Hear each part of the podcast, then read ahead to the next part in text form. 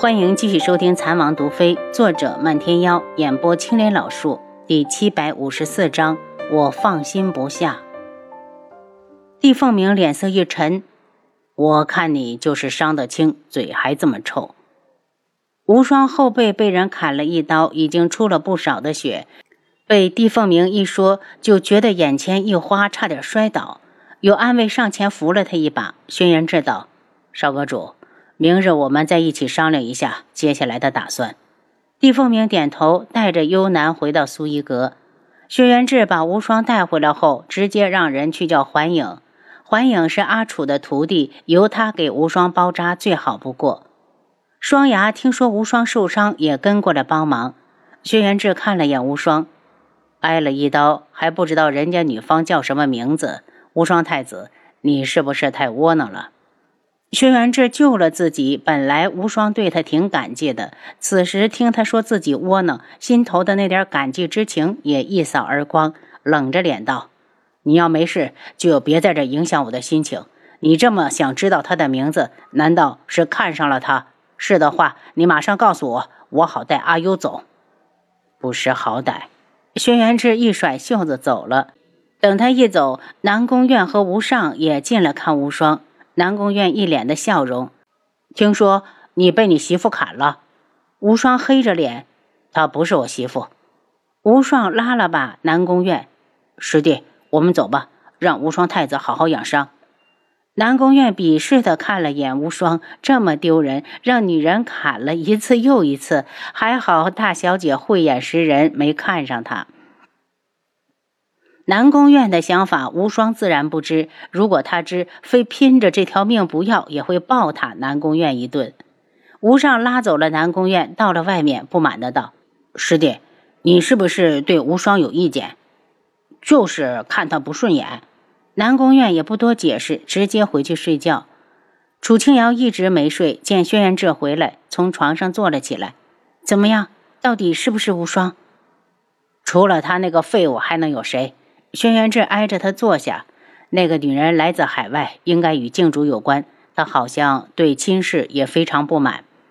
楚清瑶惊讶起来，就因为不满亲事，四处追杀无双，不满意，他自己就不会去退婚吗？杀人就能说得过去了？楚清瑶神色一冷，隐约觉得大家说的海外和上一世的完全不同。那女人呢？能把无双追杀掉半条命的女人，有机会他一定要见见。他无意嫁无双，今晚又知道无双更不想娶她，他就走了。短时间内应该不会再对无双动手。轩辕志道：“我们应该小心东方正宁，他那边答应了把女子嫁给无双，定是他许下了什么好处。”楚清瑶眸色冷下去，海外的势力渗透的倒是快。他们来的这么速度，说明靖主还活着。我们应该把这个女子擒去，好好问问海外的事情。楚清瑶道：“阿楚，你现在的任务就是养胎，外面的事情交给我就好。我就是担心东方正宁的野心，如果他铁了心的与海外联手，我们就不得不防。等无双好了，让他回九月国看看翼王什么意思。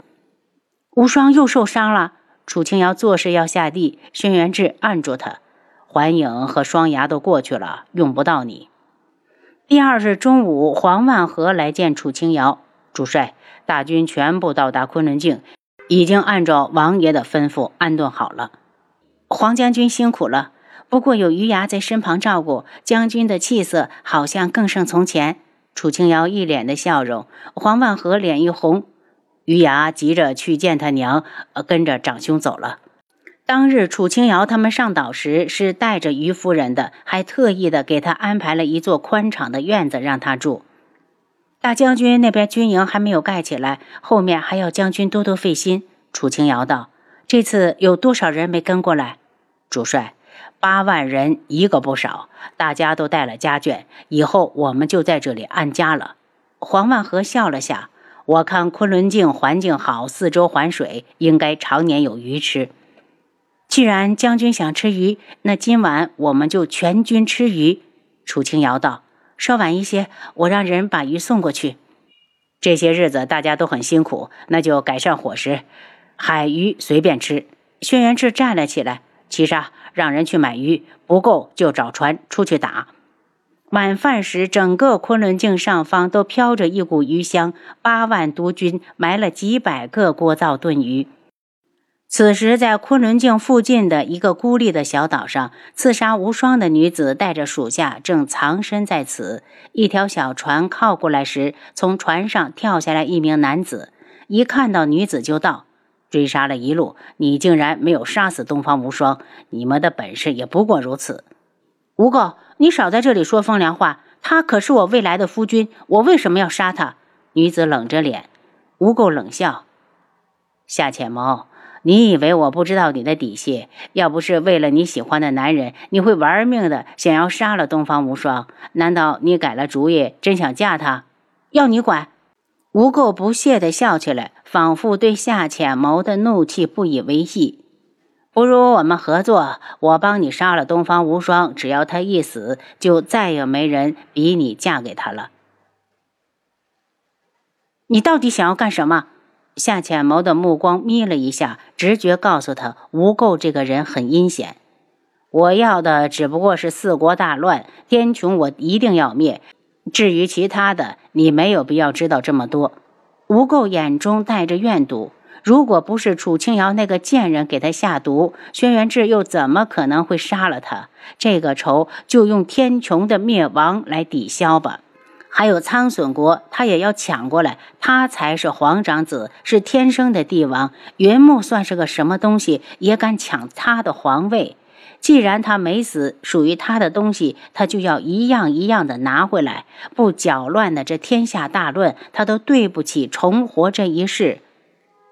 我不会和你合作的，你走吧。夏浅谋的声音冷。如果他想杀东方无双，也不会假手于人。我比你了解夜染大陆，我知道他们手里都有哪些势力，事情由我来办，绝对得事半功倍。你到底是谁？夏浅谋一脸的疑惑。无极岛无垢，无垢离开小岛的时候，天色已经一片漆黑，大海黑沉沉的，没有星子。他驾着小船靠近了昆仑镜，上岸后快速的消失在黑夜里。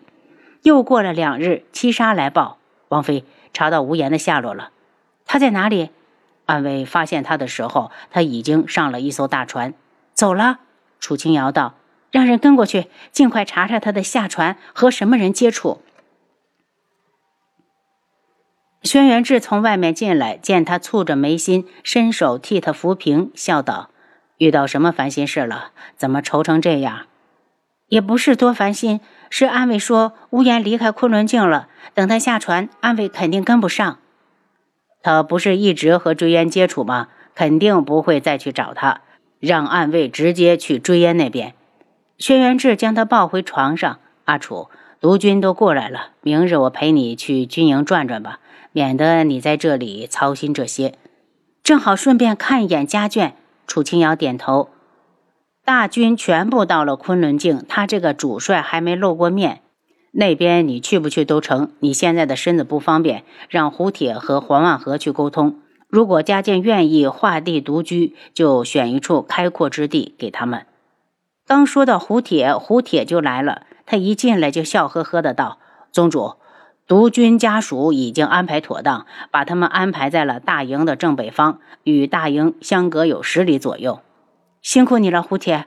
楚清瑶道：“胡铁道，属下过来还有一件事。先前有人向我们打听如月公主的住处，说她是秋凉国苏颜。她人在哪里？”轩辕志道：“人被请去了浮云宗。”胡铁知道一些如月公主的事，如果没见过苏颜，所以不敢把人贸然的带过来。胡铁，把他带过来。志，让人去把公主找过来。楚清瑶道。到了昆仑镜后，如月公主说她想见识一下昆仑镜的景色，轩辕志便给她配了十个暗卫游玩去了。胡铁带人过来时，他们一看正是苏颜。太子怎么来了？轩辕志道：“是我听说如月公主要跟着智王来昆仑镜，心里放不下，便过来看看。”苏颜有些难为情，冷峻的脸微微的泛起红色。他是太想念如月了，才会突然的来访。可这话他却说不出口。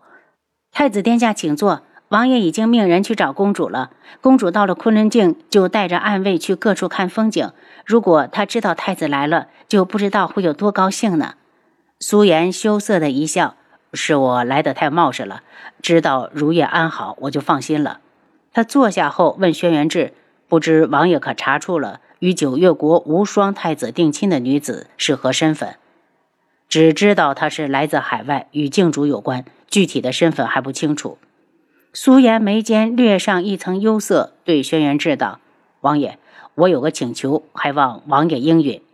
你说，我想早日迎娶如月公主过门。”苏颜一脸的期盼。昆仑镜是距海外最近的地方，公主待在这里，我放心不下。